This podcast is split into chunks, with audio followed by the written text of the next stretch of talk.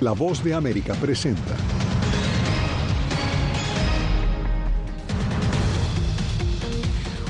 Otis golpea Acapulco como huracán categoría 5 y se temen daños catastróficos en los estados mexicanos de Guerrero y Oaxaca. Mike Johnson as Speaker of the People's House. La Cámara de Representantes elige como nuevo presidente al republicano Mike Johnson, que ya habló sobre migración y asistencia para Israel. Sin elementos para funcionar, centros médicos en Gaza están en crisis mientras las cifras de heridos y muertos aumentan cada día. Y el alambre de púas en la frontera sur estadounidense genera nueva demanda de Texas contra el gobierno Biden.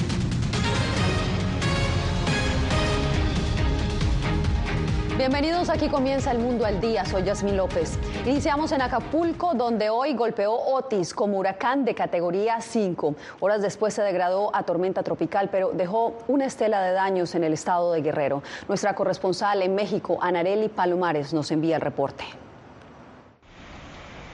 La costa de Guerrero en México sufrió los estragos del huracán Otis, que pasó por ahí con vientos de hasta 330 kilómetros por hora e intensas lluvias.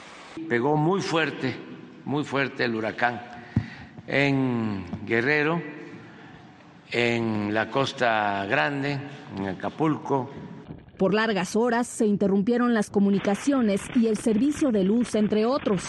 Todo el día eh, va a haber lluvias eh, y eh, estamos buscando restablecer las comunicaciones. A los habitantes de Guerrero les tomó por sorpresa la rapidez con que Otis se convirtió en huracán de máxima categoría. La gobernadora dijo en redes que aún evalúan daños. Desde las primeras horas de la mañana nos hemos reunido con representantes de los tres niveles de gobierno para evaluar los daños ocasionados por el impacto del huracán Otis durante la madrugada de hoy en Guerrero. La autopista que lleva desde Ciudad de México a Guerrero fue cerrada por un deslave de talud. Algunos medios locales muestran ya cómo se vivió la llegada del catastrófico meteoro, incluso dentro de hospitales. Se ha informado que Otis continúa debilitándose pero las lluvias persisten y para colmo, tembló en Guerrero. Tras el sismo de magnitud 5 se registraron algunas réplicas, pero luego no se conoció mayor detalle debido a que los efectos destructivos de Otis desconectaron gran parte de la red de sensores sísmicos del estado de Guerrero. Anareli Palomares, Voz de América, México. Y venimos a la capital estadounidense porque después de tres semanas de caos, la Cámara de Representantes finalmente ya eligió un nuevo presidente. Jacopo Luzzi, cuéntanos quién es Mike Johnson y qué sobresalió de su primer discurso como líder. Bueno, Yasmín, con solo una votación en el Pleno y ningún republicano en contra, Mike Johnson se aseguró el cargo de presidente de la Cámara de Representantes con 220 votos a favor. Conservador del estado de Luisiana y aliado muy cercano del expresidente Donald Trump, Johnson surgió como una figura unificadora porque, como dijeron varios legisladores, tiene la menor cantidad de enemigos en la bancada republicana. En su primer discurso en el Pleno, Johnson dijo que sus prioridades serán ayudar a Israel y detener el flujo récord de migrantes en la frontera sur de Estados Unidos. No mencionó nada sobre las ayudas a Ucrania y dijo que hará de todo para reducir la deuda nacional. Mike Johnson, conservador republicano de Luisiana, es el nuevo presidente de la Cámara de Representantes. Después de 22 días de parálisis política y tres candidatos rechazados, terminó el caos en la Cámara Baja del Congreso. Johnson, después de asegurarse la nominación el martes por la noche, logró ganar el apoyo de conservadores y centristas en su bancada y terminó superando los 217 votos necesarios para ganar el mazo del presidente. The Mike Johnson. Johnson, de 51 años, es abogado y ejerce su cuarto periodo legislativo. Detractor convencido del derecho al aborto, del divorcio y de los derechos de la comunidad LGBTQ, el conservador formó parte del equipo de defensa de Donald Trump en su segundo juicio político y tuvo un papel activo en las elecciones de 2020 para anular sus resultados. Además, ayudó al expresidente en oponerse a la certificación electoral del 6 de enero 2021. El país exige un liderazgo fuerte en este organismo y no debemos ceder. Nuestro mayor aliado en Medio Oriente está bajo ataque. El primer proyecto de ley que voy a presentar dentro de poco será en apoyo de nuestro querido amigo Israel. Al mismo tiempo fue clave el apoyo de Trump, quien respaldó a Johnson tras criticar a candidatos precedentes. Será un gran presidente de la Cámara y estuvimos muy felices de poder ayudar. Lo conozco desde hace mucho tiempo, es un líder tremendo. Después de los intentos de Steve Scalise y Tom Emmer, moderados de alto rango en la bancada republicana, y el superconservador Jim Jordan, quien llegó hasta el Pleno para verse rechazado, Johnson fue el nombre que puso a todos de acuerdo. Johnson como presidente enfrentará ahora una serie de desafíos importantes. El primero, la fecha límite del 17 de noviembre para aprobar una medida que financia al gobierno para evitar un cierre y encabezará una bancada profundamente dividida en la política exterior, sobre todo en seguir financiando la guerra en Ucrania. Johnson se opone a esta financiación, un tema que se ha convertido en una dura línea divisoria dentro del Partido Republicano. Era Jacopo Lucci informando desde el Congreso de Estados Unidos. Gracias, Jacopo. Entre tanto, en una corte de Nueva York, el abogado Michael Cohen testificó en contra de su ex cliente, el expresidente Donald Trump, quien es acusado de fraude por presuntamente inflar de forma arbitraria el valor de los activos inmobiliarios de la organización Trump. Cohen, quien se encontró cara a cara con Trump por primera vez en cinco años este martes, aseguró que por pedido de su ex jefe modificó los estados financieros de la compañía. El abogado de Trump Christopher Kais desestimó el testimonio de Cohen y en esta misma audiencia Donald Trump recibió una multa de 10 mil dólares por violar por segunda vez la orden de silencio en este caso de fraude fiscal.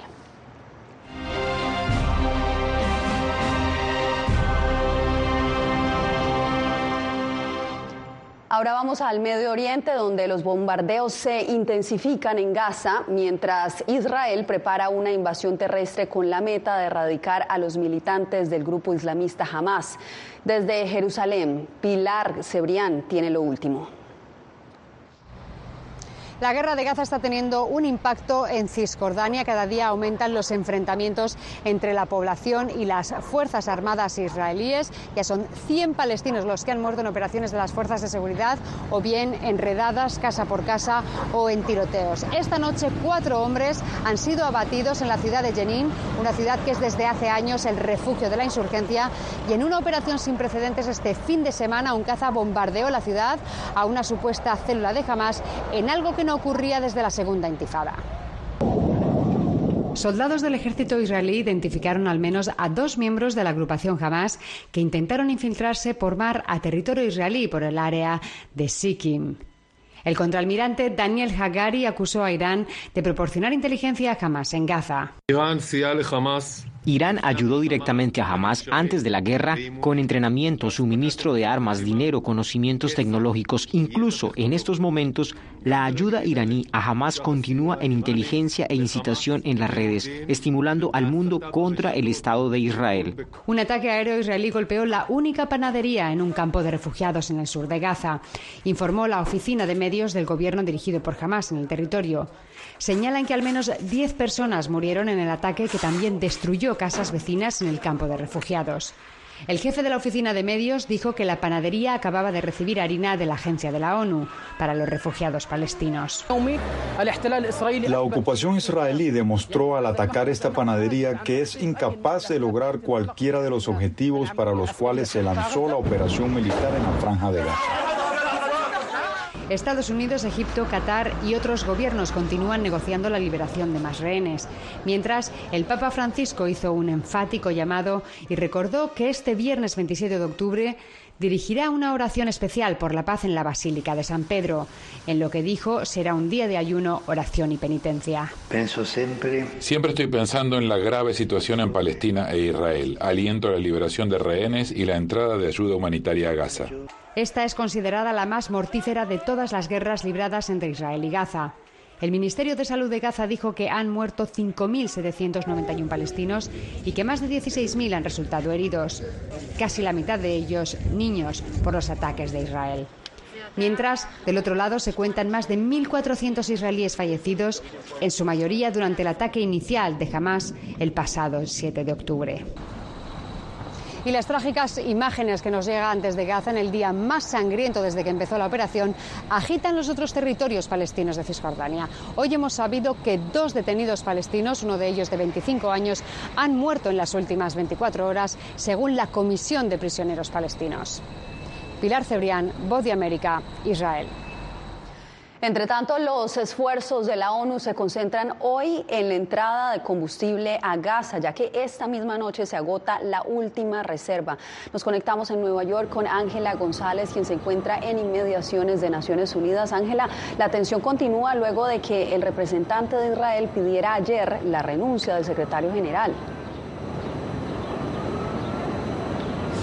Así es, Yasmín, esta tensión se podría reflejar en la cancelación e incluso también en la negación de visas a representantes de agencias humanitarias y también facilitadores del diálogo en el área de conflicto por parte de Israel. Sin embargo, en conferencia de prensa hoy el vocero del secretario general ha dicho que una gran mayoría de los empleados de la ONU que trabajan en el área son de nacionalidad palestina y que pueden continuar con estos esfuerzos.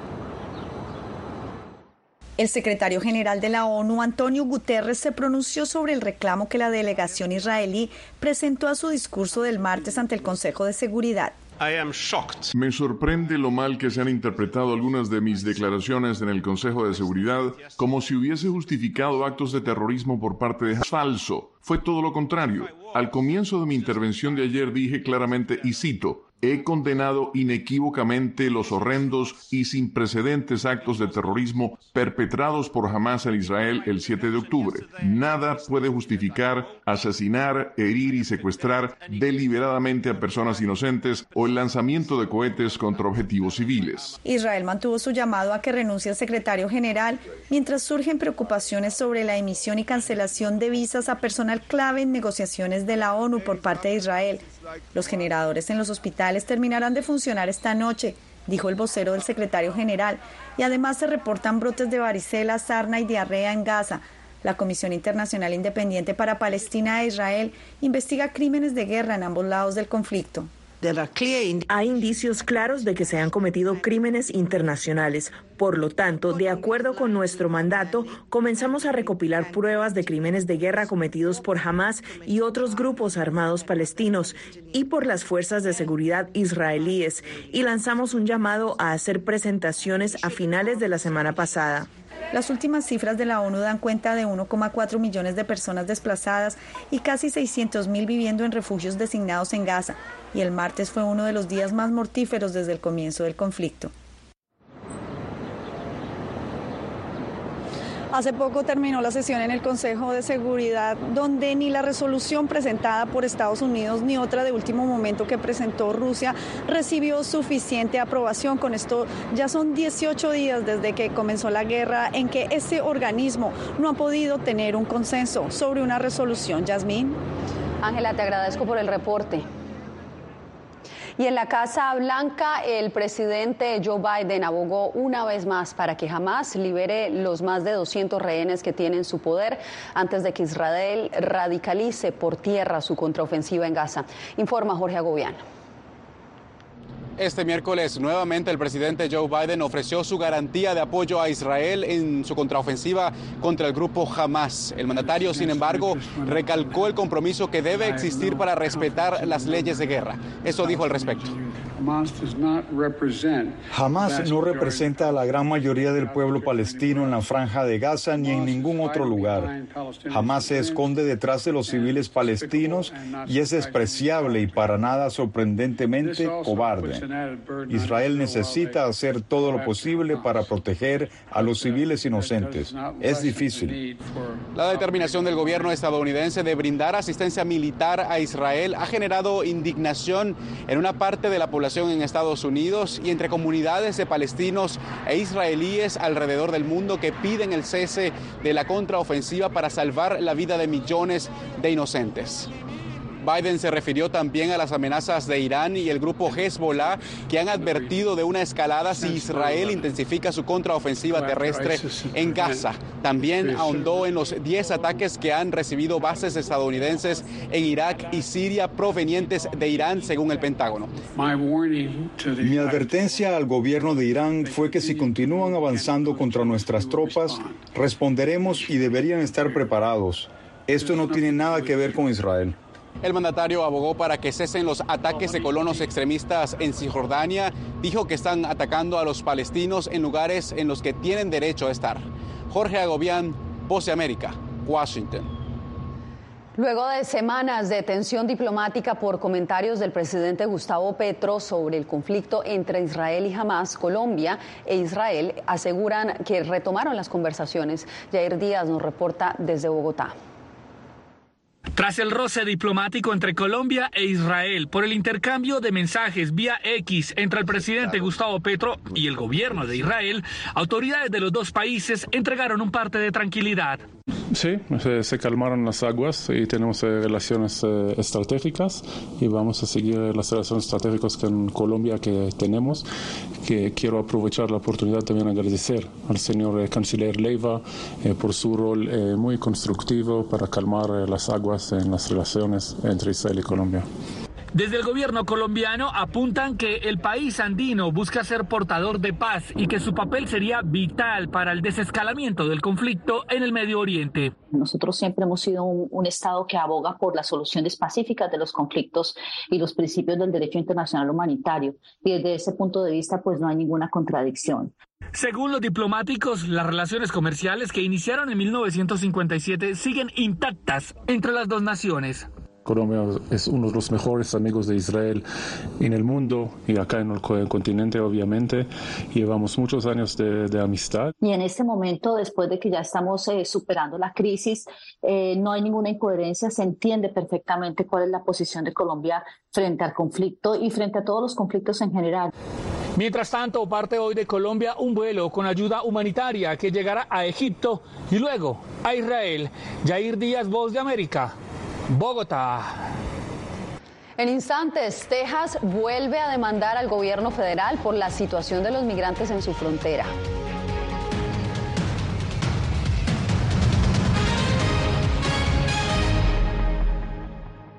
Soy Belén Mora, periodista de La Voz de América. Como reportera y presentadora tengo la responsabilidad de acercarles las historias que se generan en Washington y que impactan tu entorno cercano. Desde perspectivas diversas en un ambiente informativo en constante evolución que pone a prueba y nos hace poner en la balanza nuestros valores profesionales, te presentamos información veraz, porque en La Voz de América la prensa libre importa. En tiempos de cambios, cuando el mundo parece incierto y lo que escuchamos no refleja lo que vemos, buscamos la verdad Cuando nos cuentan solo una parte de la historia, perdemos la confianza. En momentos de crisis, nuestros sueños, esperanzas y deseos de un mejor mañana dependen de una prensa libre. En La Voz de América te traemos las historias que la gente se arriesga a ver. Conectamos el mundo lo unimos con la verdad.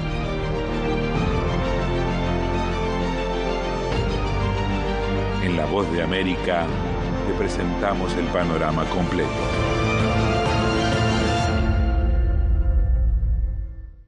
Soy Jacopo Luzzi, reportero de La Voz de América aquí en Washington, D.C. Ya sea informando desde el Capitolio, desde la Casa Blanca, cubriendo el impacto del cambio climático, el impactante tema migratorio, o subir en un avión y cruzar medio mundo para estar en el lugar de la noticia con la información precisa y veraz, este es mi compromiso como periodista. Un compromiso de vida profesional que comparto con ustedes, porque en La Voz de América la prensa libre importa.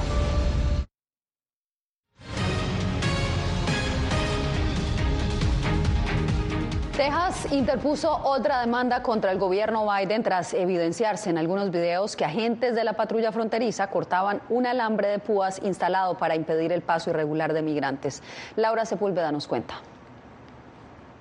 Un video publicado en septiembre por el gobernador de Texas en su cuenta de la red social X mostró a dos agentes de la patrulla fronteriza, entidad que responde al Departamento de Seguridad Nacional, cortando alambre de púas instalado en la zona de Eagle Pass. El fiscal general de Texas aseguró que la práctica de cortar el alambre continúa y por ello interpuso una demanda contra el gobierno federal. Al cortar el alambre concertina de Texas, el gobierno federal no solo ha destruido ilegalmente propiedad del Estado, también ha perturbado los esfuerzos de la seguridad fronteriza de Texas. Según indica el documento de demanda de 30 páginas, en los últimos dos meses se registraron al menos 40 eventos de corte de la alambrada. Organizaciones proinmigrantes en repetidas ocasiones se han referido a estas medidas de control e incitan a una reforma migratoria. Debemos buscar métodos correctos donde se respeta la vida humana. Tras la primera denuncia elevada por el gobernador de Texas, el Departamento de Seguridad Nacional respondió. Ante los nuevos reclamos, otras investigaciones tendrán lugar y no ha habido pronunciamiento oficial frente a la demanda. Las familias luchaban en el agua a lo largo de la orilla del Río Grande, en el lado estadounidense de la frontera. Los agentes cortaron alambre de púas para acceder al área, de acuerdo con la Ley Federal de Inmigración y para detener al grupo de manera segura. En el Estado continúa el debate en torno a si Texas tiene la potestad de aplicar una policía a la del gobierno federal. La opción estadounidense del control migratorio corresponde al gobierno federal y no a los estados. Laura Sepúlveda, Voz de América, Austin, Texas. El gobernador de California, Gavin Newsom, se reunió este miércoles con el líder chino Xi Jinping en Beijing. El mandatario demócrata se encuentra en una gira de una semana por China, donde planea impulsar la cooperación climática. El viaje de Newsom está llamando la atención porque se produce después de años de crecientes tensiones entre Estados Unidos y China. Sin embargo, el encuentro generó esperanzas de que el gigante asiático y Estados Unidos puedan encontrar puntos en común antes de la cumbre del Foro de Cooperación Cooperación Económica Asia-Pacífico que se realizará en noviembre en San Francisco. Y usted no se mueva, Estados Unidos amenaza con sanciones a Guatemala por obstáculos para que el presidente electo Bernardo Arevalo asuma el cargo. Detalles en minutos.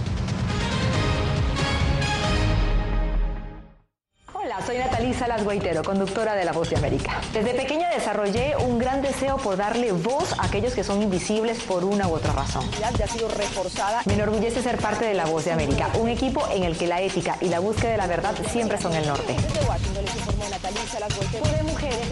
Ser periodista es una gran responsabilidad porque somos defensores de principios de libertad y para mantenerlos, la prensa libre importa.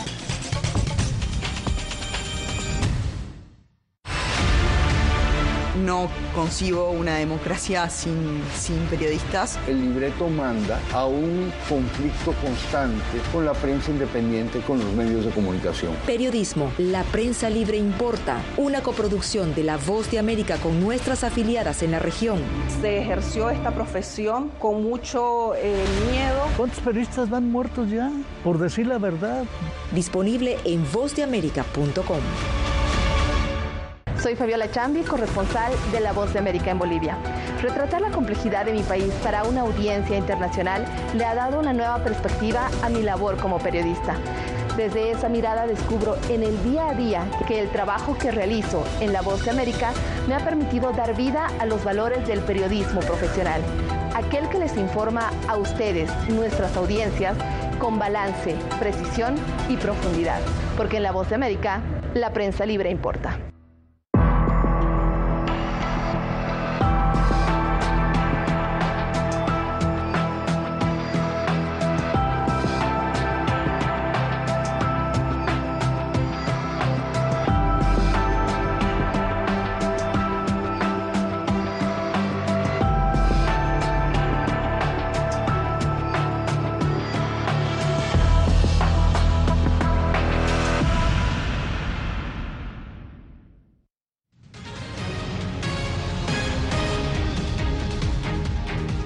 El fiscal general de Venezuela, Tarek William Saab, citó a declarar a los organizadores de la primaria opositora del domingo para investigarlos por supuesto fraude. El fiscal afirmó que en la contienda opositora se pudieron haber cometido delitos de asociación para delinquir, legitimación de capitales y usurpación de funciones electorales. Veamos lo que dijo. El dar a conocer cifras falsas de participación en un evento electoral que no es auditable sin garantías de seguridad del voto constituye un fraude a la Constitución. Mientras tanto, la oposición desestima estas denuncias y proclamará este jueves a María Corina Machado como su candidata presidencial, esto luego de imponerse en la primaria. Estados Unidos podría aplicar sanciones sectoriales contra Guatemala si no se respetan los procesos democráticos. Así lo afirmó el subsecretario de Estado para los Asuntos del Hemisferio Occidental, Brian Nichols, al culminar su visita a Guatemala. Eugenia Sagastume tiene los pormenores. Fue realmente una visita muy importante. La reunión con el presidente electo de Guatemala y la preocupación por el proceso de transición fue parte relevante de la agenda del subsecretario para Asuntos del Hemisferio Occidental del Departamento de Estado de Estados Unidos, Brian Nichols, en Guatemala. El actual proceso de transición y las dificultades que están siendo causadas a esta transición por el asalto que está haciendo el Ministerio Público al proceso electoral. Un proceso de transición marcado por las investigaciones que desarrolla el Ministerio Público ante denuncias de anomalías durante el proceso electoral que llevó al secuestro de las cajas con los resultados electorales y la solicitud de antejuicio contra magistrados del Tribunal Supremo Electoral. Nichols aseguró que Estados Unidos podría aplicar sanciones contra Guatemala si no se respetan los procesos democráticos. Para expertos, se trata de una visita significativa en este momento es un simbolismo muy grande que esté de manera presencial un funcionario de tan alto nivel. Guatemala se volvió una frontera fundamental para Estados Unidos y Estados Unidos de alguna manera le interesa mucho tener una injerencia. El subsecretario dijo a la cadena CNN que durante su visita no se reunió con el presidente Alejandro Yamatei porque el mandatario no aceptó dicha reunión, ante lo cual la presidencia dijo que la visita recibió el tratamiento diplomático correspondiente por medio del Ministerio de Relaciones Exteriores. Eugenia Sagastume, Voz de América, Guatemala. Los invitamos a que se queden con nosotros. Volvemos con más después de la pausa. Soy Verónica Villafañe, corresponsal para La Voz de América en Los Ángeles. La Voz de América me ha dado el espacio para contar las historias de personas excepcionales y continuar informando sobre las noticias más importantes y relevantes para nuestra audiencia, presentando los hechos de forma imparcial y con fuentes confiables, principios fundamentales del periodismo. Por eso valoro trabajar con La Voz de América, donde la prensa libre importa. Actualidad. Que la inteligencia artificial va a estar presente en nuestro día a día. Intentan sacarse de encima a trabajadores. Análisis. El cambio climático está teniendo muchísimos impactos. Que afecta siempre a los más vulnerables. La región necesita ayuda. Debate. Proteger a las escuelas con armamentos. Es una total eh, ridícula, es algo inverosímil. Con la información más allá de los titulares. Todas las semanas por La Voz de América. Desde Washington, le saluda Gonzalo Abarca. Soy Claudia Saldaña, corresponsal de La Voz de América en El Salvador. Ejercer el periodismo es un desafío que crece constantemente frente a la complejidad del escenario político de mi país. Presentar todas las voces, todos los ángulos y el contexto nos permite ofrecer a ustedes, nuestras audiencias, un panorama más completo de nuestra realidad. La imparcialidad está en el ADN de la BOA y me siento orgullosa de ser parte de este gran equipo de profesionales que demostramos cada día por qué la prensa libre importa poder ser la voz de la denuncia de tantas personas que sienten fuertemente vulnerados sus derechos. Una de las, de las patas que sostiene la democracia debe ser la libertad de prensa. Periodismo, la prensa libre importa, una coproducción de La Voz de América con nuestras afiliadas en la región. ¿Cómo garantizar que las voces lleguen a quien tienen que llegar? Impunidad, indolencia de la justicia son nuestros principales enemigos. Disponible en vozdeamerica.com.